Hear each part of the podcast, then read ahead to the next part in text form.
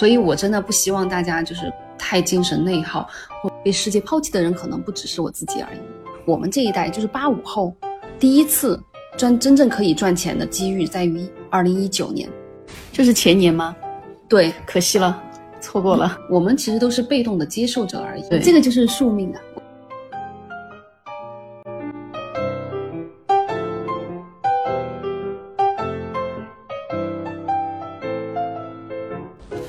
Hello，大家好，我是 ella。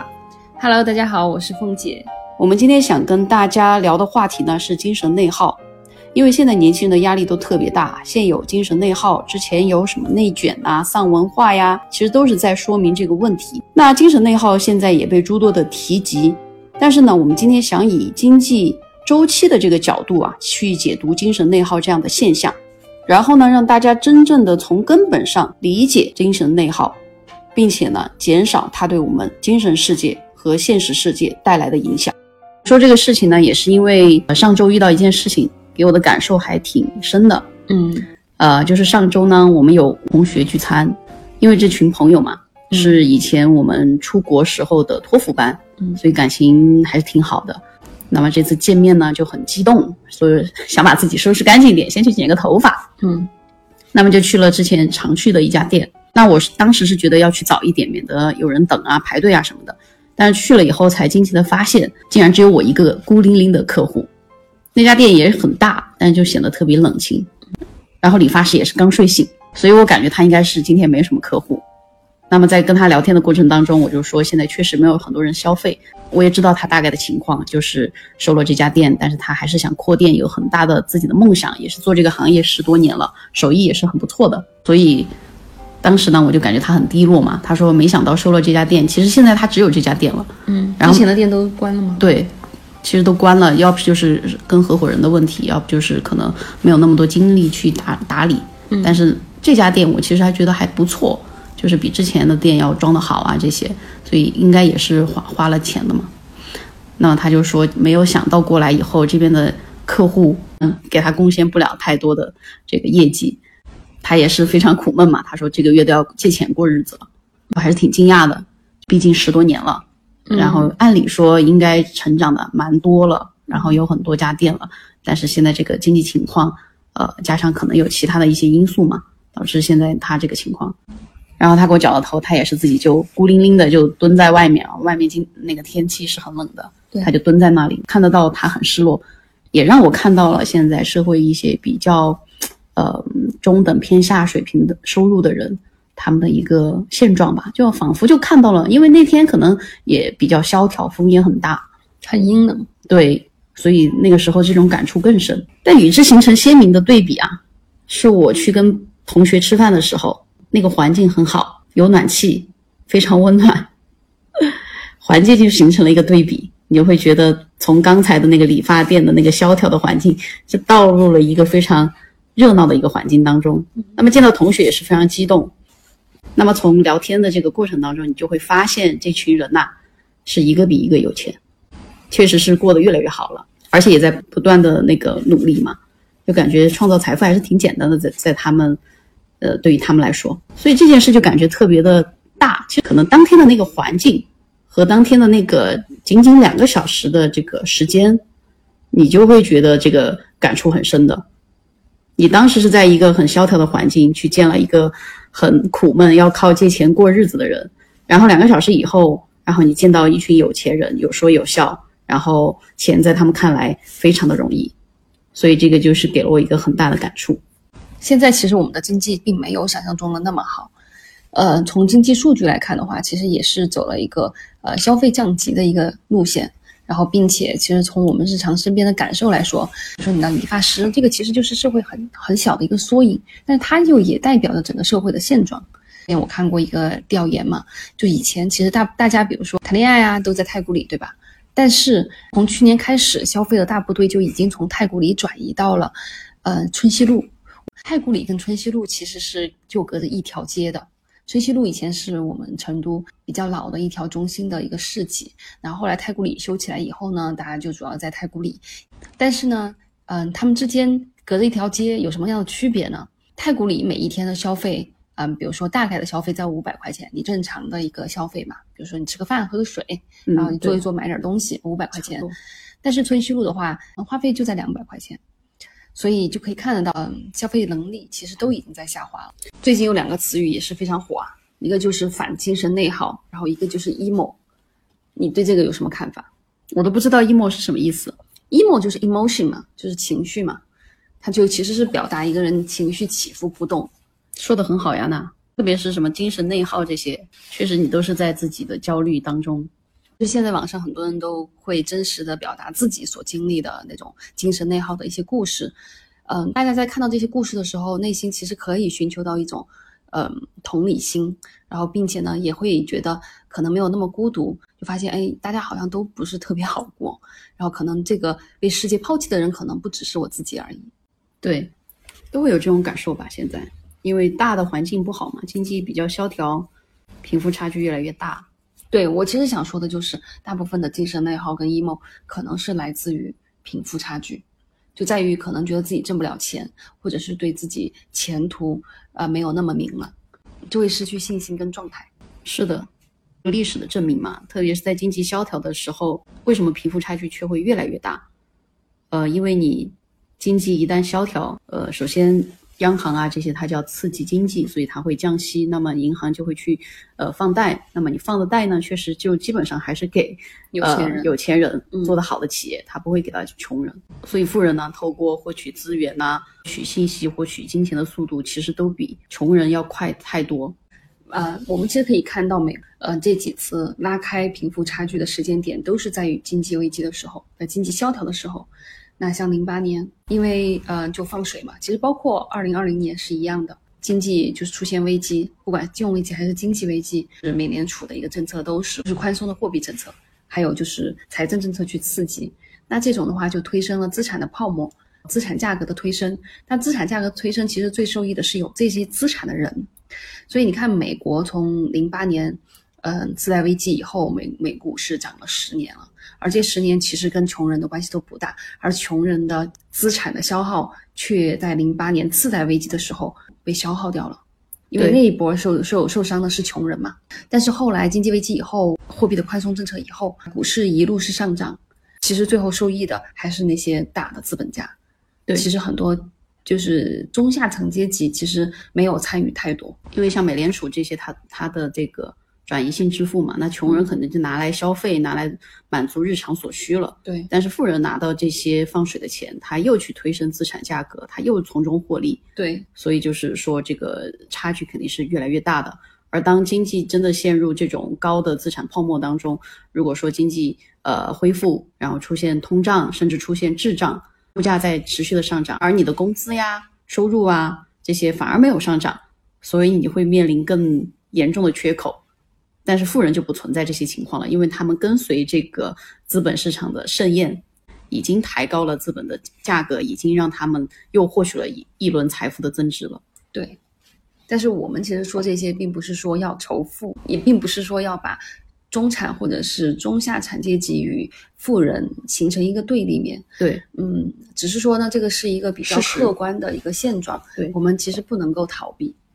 我自己怎么去看待这个 emo 的事情哈？就我其实自己有想过这个问题，呃，我觉得，我觉得就是所有的 tips 其实看似都很有用，但是都是短暂的药剂。我有看过一个呃建议，比如说要着你每天写下你今天完成的三件事情，啊，我觉得这个确实可能是有用的。嗯，我写下了，我短暂我就会觉得，哎，好像今天有成就感，但是日子很长哎。你这样子一直靠着每天好像比较鸡血的一些行为去让自己不要那么难过，我觉得就是我觉得我在这个过程当中，呃，我并不是说我完全不会 emo 的一个人，但是我觉得我会比身边很多人都好。我觉得这个好的原因就是在于我知道为什么会是这样子，这个在我看来就是根本。我觉得每个人如果说明白了这个事情的根本。其实，就即便是客观事情没并没有你想象中的那么好，或者是没有那么如意，但是你可能不会那么难过。那凤姐，你所说的根本是什么意思呢？我也很想听一下，因为我自己是一个很 emo 的人。我认为的根本其实就是这个客观的世界。就比如说，我们现在就是处于一个经济的萧条期，那这个是客观的一个形态，我们不应该去反驳。对，你反驳也反驳不了。那比如说经济萧条的现状，就是比如说你会发现经济不增长了，你创造财富的手段跟途径没有了，嗯然后可创造的收入好像也没有过往那么多了，嗯然后这个资金的流转速度也变慢了，然后那个时候你会发现好像自己很没有用，或者是自己创造不了太多的价值，然后或者是自己赚不了那么多钱了，这个就是一个客观的现状。当然，这种客观的现状就是会疼，就是会难受。我觉得唯一可以让你不难受的就是你要你去接受它。嗯，说再深入一点，我觉得就是宿命论。就这个就是这个宿命，呃，我我相信很多人应该都听过一个说法，就是为什么巴菲特会是巴菲特，为什么比尔盖茨会是比尔盖茨，是因为他们活在那个年代。我不知道大家有没有就是听过这个话，其实这句话背后的深意其实就是这样子的。你可以想一下，其实包括你的同学，嗯，他们其实大部分的财富都是源于父母，对吧？没错。我们现在看到的、接触到的有钱人，其实大多数都是五十岁左右的，然后剩下的年轻人一定都是他们的二代。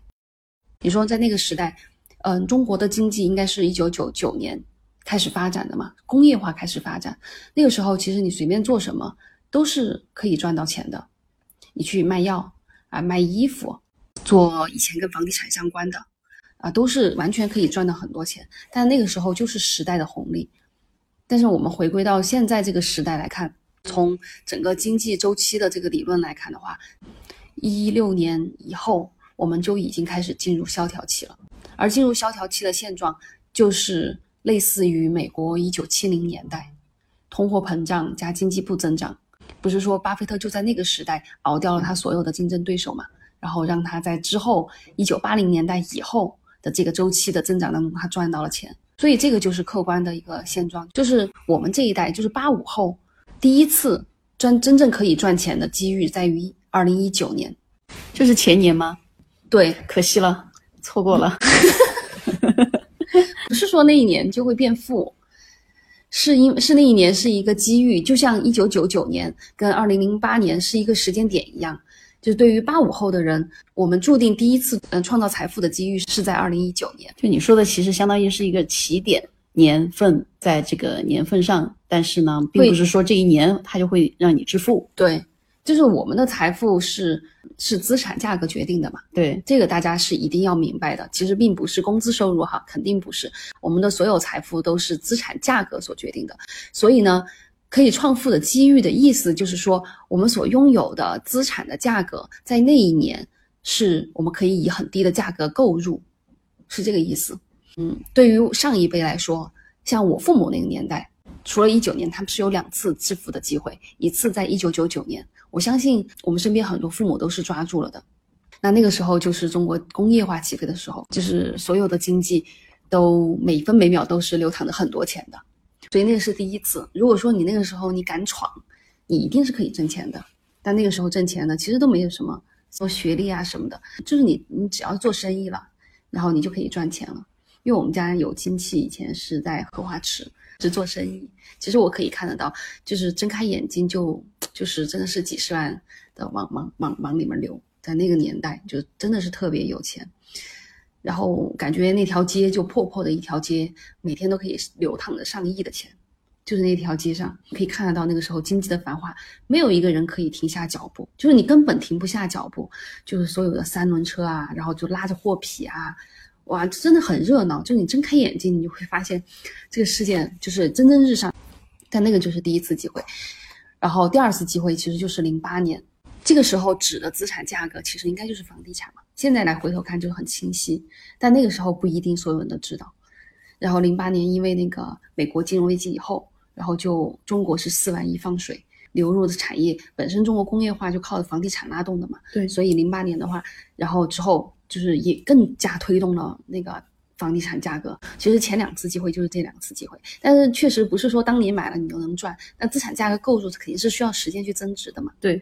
我其实想说的意思就是说，就是作为你我们年轻人，就是我们这一代，其实真的一点一点都不需要难过，因为这个时代本身就没有给我们赚钱的机遇。我以为要要想说这个时代充满了机遇，所以不用难过，机会就在前面。原来是这个时代本来就没有机会，对，本来就没有机会，所以你根本是的，你根本就不需要难过。八五后第一次赚钱的机会就在二零一九年，你去购买了那个对的资产，你今后就可以享受到那个财富的增值。那在一九年以前，所有人都应该安安心心的上班，而大部分人其实你看到八五后大概就是三十五岁左右吧，八五后嘛，那基本上这一代包括现在的零零后是一样的，其实他是没有大的时代机遇的。但是当然你要说啊，很多现在啊做抖音啊什么的也是能上亿啊什么的，那这个不是时代的机遇，那个只是一个行业的机遇，它存在只是一小部分人，对它它不会创造一个一个时代一个居民的财富大爆大爆发，而且在未来小十年，我们整个经济周期都如果处于萧条期的话，呃，人生财富规划你就更没有那种浪潮。我们的所，所以我就说我们这一代，就是我觉得我们还算幸运的。其实我觉得在我看来最不幸运的是零零后。他们毕业就面临着失业，没有那么好找工作的。现在是是是，所以他们他们所看到的世界跟我们还不一样。二零一九年对于八五后，就对于八八零后吧，或者是九零左右的人来说，他或许都是可以抓住这个机遇的，因为我们已经有工作经验了，我们有一定的认知的积累，然后我们可以抓住那个呃财富的一个机遇。但是零零后是不行，他们刚刚毕业，其实很少有人。就是有能力去抓住那一个机遇，所以对于零零后来说，他们毕业的时候，然后看到的世界其实就不是那么蓬勃发展。嗯，但是我们其实还算幸运的，因为为什么我们内心充满希望？是因为我们出生在一个经济周期上升的通道。对，你看我是我是八八年的嘛，中国的经济是九九年开始起飞的，那个那会儿我差不多就十一岁。然后我刚刚就是有一点点认知的时候，我就会发现身边的大人就都在蓬勃的发展做生意，就身边所有的人都在就是很热闹的去看着这个经济的增长，你你会认为这是理所当然的，然后一直一直一直推进到了现在，大概一七一八年的时候，对，所以那么长的时间，我们都经历一个经济上涨的一个过程，特别是千年的那段时间，就是那个是一个全球经济繁荣的阶段。所以我们看到的景象是很充充满希望的，对。然后，当然我们所不能适应的是，在一七一八年过后经济的下滑，然后其实我们是不能适应的。说，哎，怎么一下就变了？然后就浑身特别难受。但是其实我们在调整过来去看待这件事情的时候，我们就会发现，这个是经济周期做轮动了，所以我们就必须得去客观去面对这件事情了，而不能只是单纯的就觉得好像所有东西都是理所当然的。就像很多人会说。哎，你应该去存钱。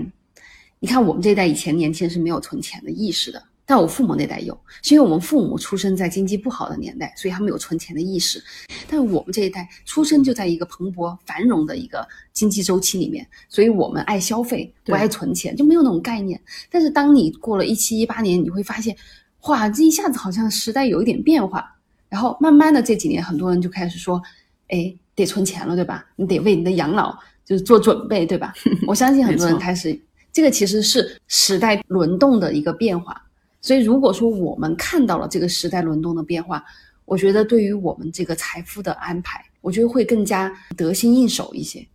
对，没错。其实真正现在二代有很多，其实都是一代在创富嘛。像我同学，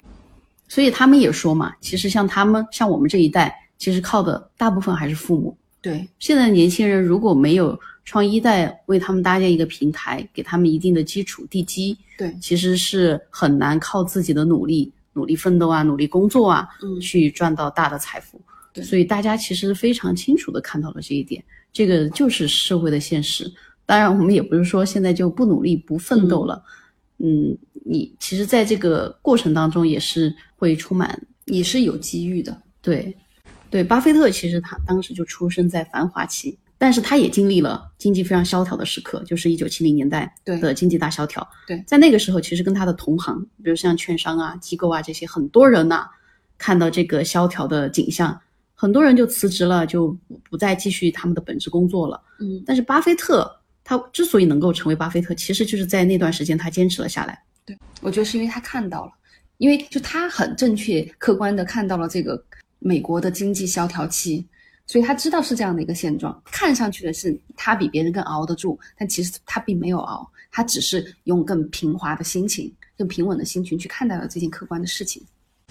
所以上面我们说的这些意思呢，就是说我们人生的财富其实嗯，自己的努力因素是比较小的。我们人生的财富主要是靠时代所给予的，所以我真的不希望大家就是太精神内耗或者太 emo。呃，我觉得这个对自己的健康不是很好。我觉得就是人生这样会不值得。就当你有一天你身体不好了，或者是呃突然啊，或者是离世了，你会觉得你会很遗憾的。所以我我我就希望大家都能明白这就是经济周期的道理。对我们其实都是被动的接受者而已。我们尽自己的所能去接受它，然后在这个轨道上尽可能的做到更好。我觉得这个就是我们可以做到的东西了。就是其他的，我觉得不要太过于内耗，不要太过于自责。对，就跟我们其实做投资其实也是一个道理。我会觉得，我我们为什么会去分析总经，去分析宏观经济？因为我们觉得我们个人的力量，包括什么个人技术啊，什么各种分析，其实真的是不能实现超额回报的。因为并不是你个人有多牛，而是市场给予你的。对，市场好的时候，你其实就能赚到钱。对，所以这个是趋势。对，所以我认为，不管是做投资，还是工作，还是你做生意的方向，把握趋势才是一门技术活。所以趋势是最重要的。你只要看对了趋势，其实就不要太注意那些呃起起伏伏的小细节。所以这个就应用在人生，或者是运用在股市，我觉得都是一个道理。然后我们投股市也是一样的，对吧？我们看好了一个方向，我们就买进去，但是中途就会有很多人性的波动嘛，大家就会很多意见不一样啊，股票的价格就会波澜起伏。但是其实你只要看对了趋势，你根本就不需要再去刻意的去关注你其就是今天的涨跌，明天的涨跌，对吧？对，就是说如果你以买房的心态去买股票，因为你不可能在意房价就是一天或者一个月。对。的波动嘛，你都会长持嘛。如果你以购房的心态去购买股票，其实你会获得很好的回报的。只是说这中间都会有小的波折、小的水花。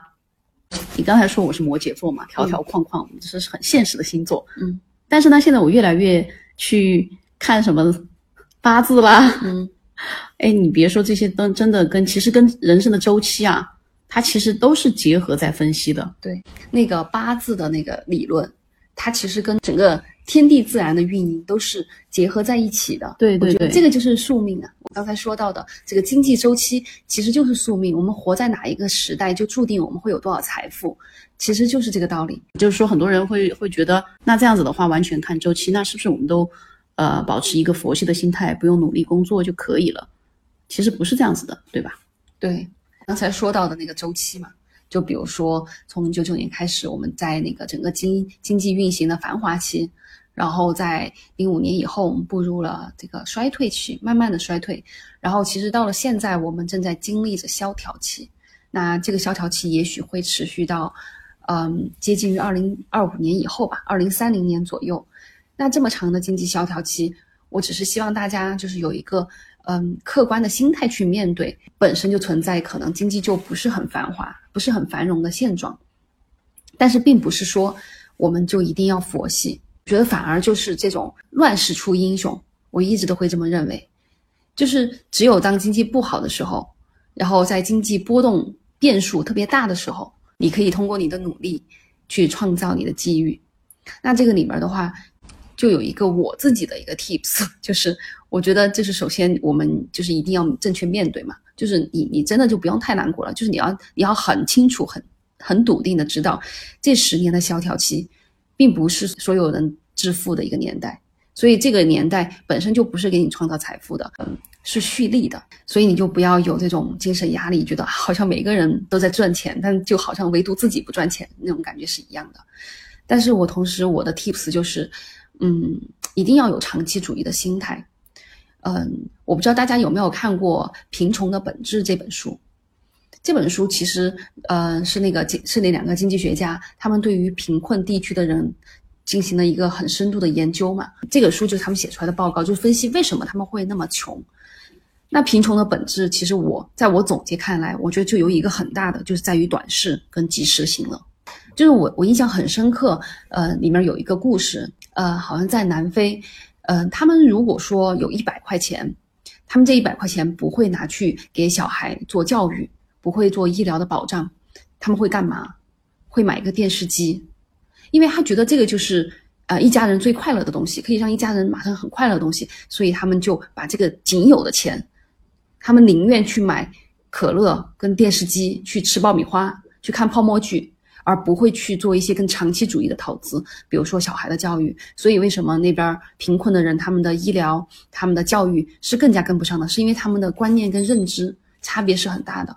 所以我觉得这个唯一会大家再次跑开差距的一个时间点，其实在于这个呃萧条期的这个时间点嘛，就是每个人他的蓄力程度就是不一样的。那有些人就会短视，那在这里面你也许你就内耗十年，因为可能这十年你都不会太有太大富大贵。那也有可能就是你拥有着这种长期主义的心态，你以平和的心态去蓄力，这是我觉得唯一有用的一个建议，就是大家有长期主义的心态，就是不要太短视，因为我我我现在觉得大家都很短视，我们就是不是说啊一定要做一个苦行僧，但是如果说你太在意当下短视的快乐，那你长期就会付出代价。我们凤姐，我觉得你说的还是真的能给到很大的安慰，就像我零八年时候去美国啊，那个时候刚好是次贷危机。然后费城又很破，黑人很多，但是我不懂。但当时那种环境给我的感觉就是挺萧条的。但是呢，最穷的人就是那些黑人，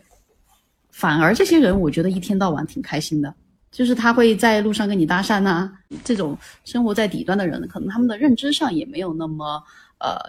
高的认知哈，嗯，那反而他们就会觉得那个是理所应当的。就但就是说，我们要在提高认知的同时，我们要。也要学习一种乐观的精神去面对一些本身不是我们的过错，而是这个社会大环境就是这样子的一个现状。就像我个人来说，我我对自我要求也很高，嗯，所以在遇到挫折的时候，其实首先就是责怪自己嘛，嗯，觉得自己哎这没做好，那没做好，嗯。但是有些时候，往往你很努力，其实是更得不偿失的。对，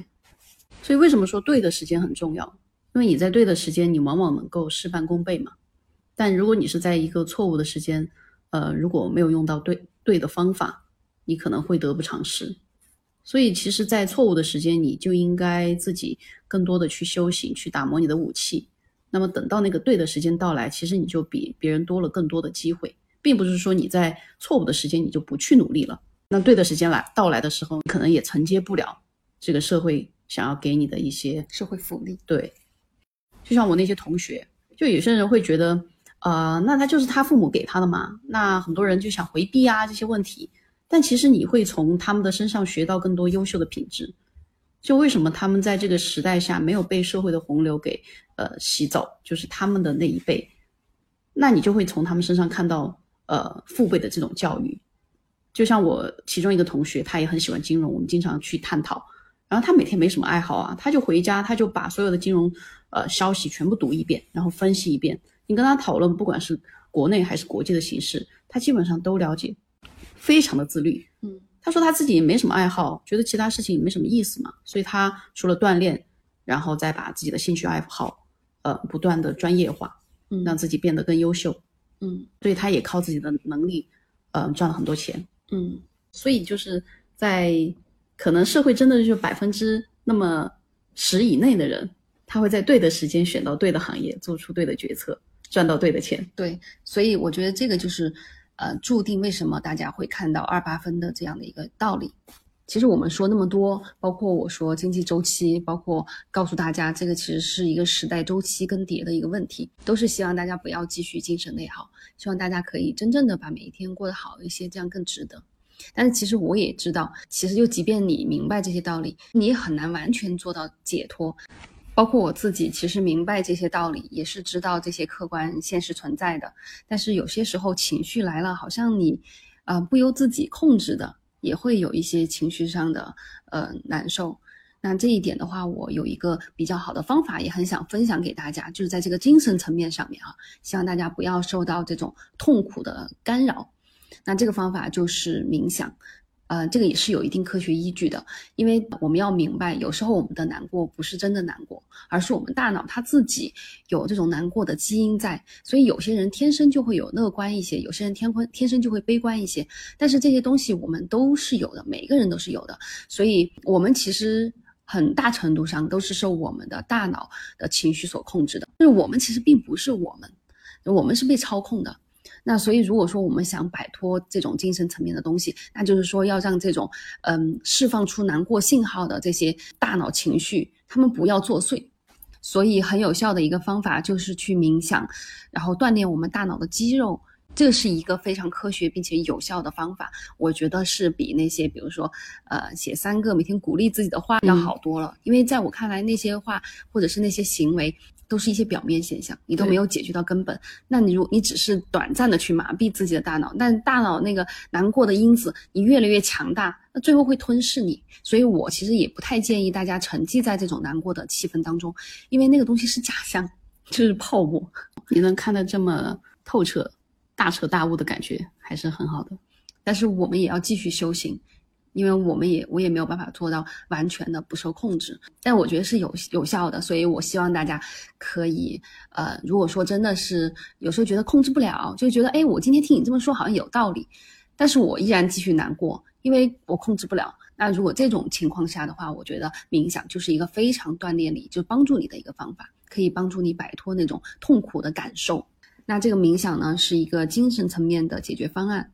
对，但是我们从实物层面上来说，也可以给大家提供一些嗯比较切实的一个解决方法。因为你看，我们从这个问题的根本来说，嗯，我们会认为这种内卷跟精神内耗是来自于是财富给我们的困扰，财富分配、财贫富不均嘛。对，所以呢，解铃还需系铃人。所以在个人的人生财富规划当中，我觉得也是可以给到大家一些很切实的解决方案的。对的，那么第二点呢，就是在现实世界的层面，建议大家呢要为自己设定一个财务目标，